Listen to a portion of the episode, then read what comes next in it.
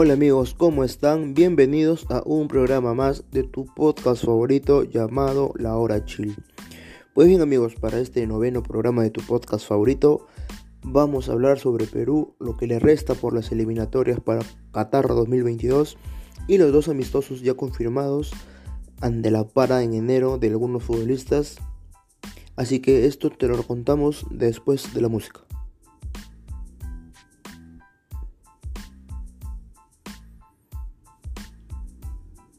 Pues bien amigos, vamos a hablar sobre Perú.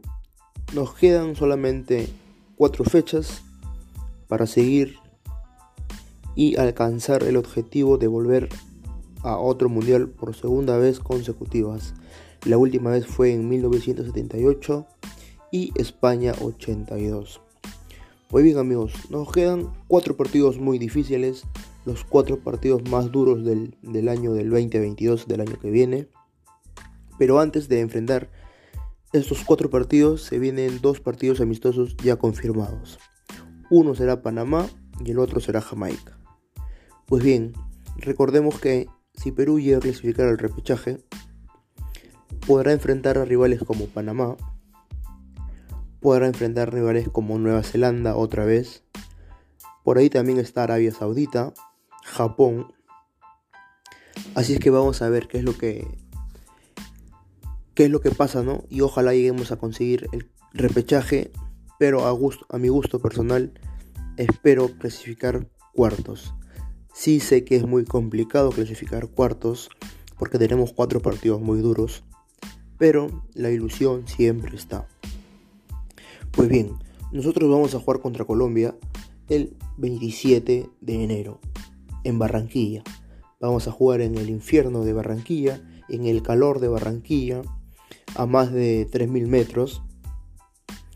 Va a ser una plaza muy complicada para nuestros jugadores, pero confío que manteniendo el nivel actual de estas últimas dos partidos de eliminatorias, podemos lograr, aunque sea un empate. Un empate a nosotros no nos viene nada mal, ya que significa sacarle un empate a Colombia, que tampoco no hace gol de hace cinco partidos y no gana hace cinco partidos también pero va a ser una plaza muy complicada para los nuestros.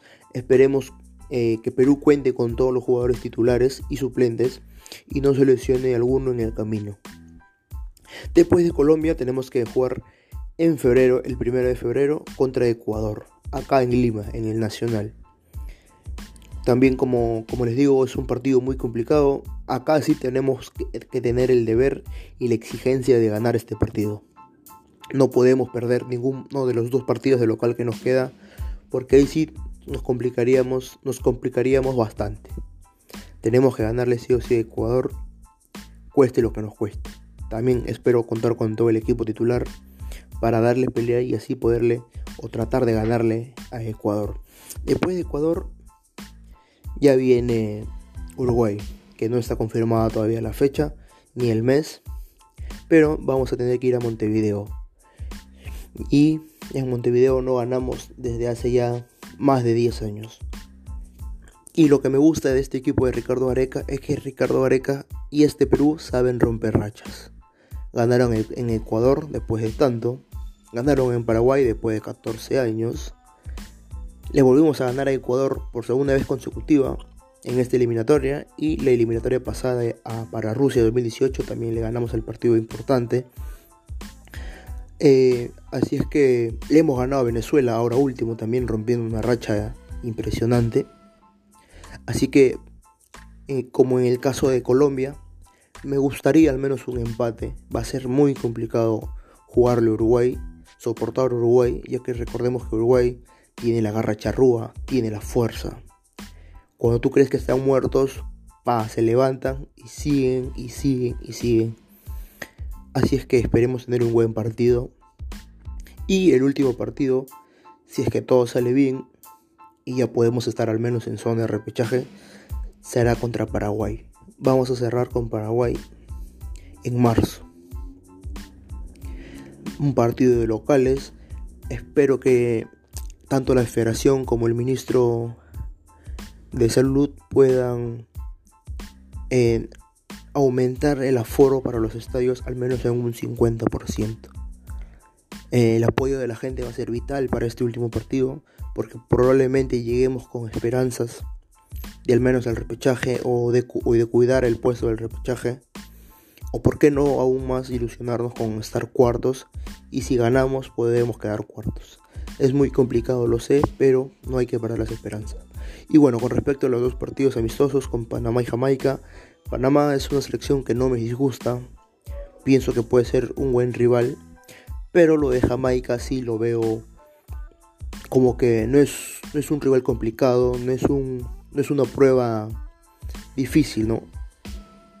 Jamaica es un equipo, si bien que no juega mucho al fútbol, ya siempre, años atrás, siempre ha venido de amistoso y le hemos ganado. No es un buen termómetro para lo que nosotros buscamos, pero al fin y al cabo sirve como ritmo para los jugadores que van a estar falta de fútbol, porque recordemos que la liga en, Estados Unidos no comienza hasta marzo y sí que los jugadores que militan por allá van a estar muy de para. Así es que esos amistosos nos vienen muy bien. Pues bien amigos, eso va a ser lo que nos falta a nosotros por las eliminatorias a Qatar 2022 y estos dos amistosos que nos quedan previo a la fecha doble de enero y marzo. Pues bien amigos, esto ha sido el noveno programa, espero se encuentre bien. Tienen que llevar su carnet de vacunación para lugares cerrados y conmigo va a ser hasta la próxima. Hasta luego.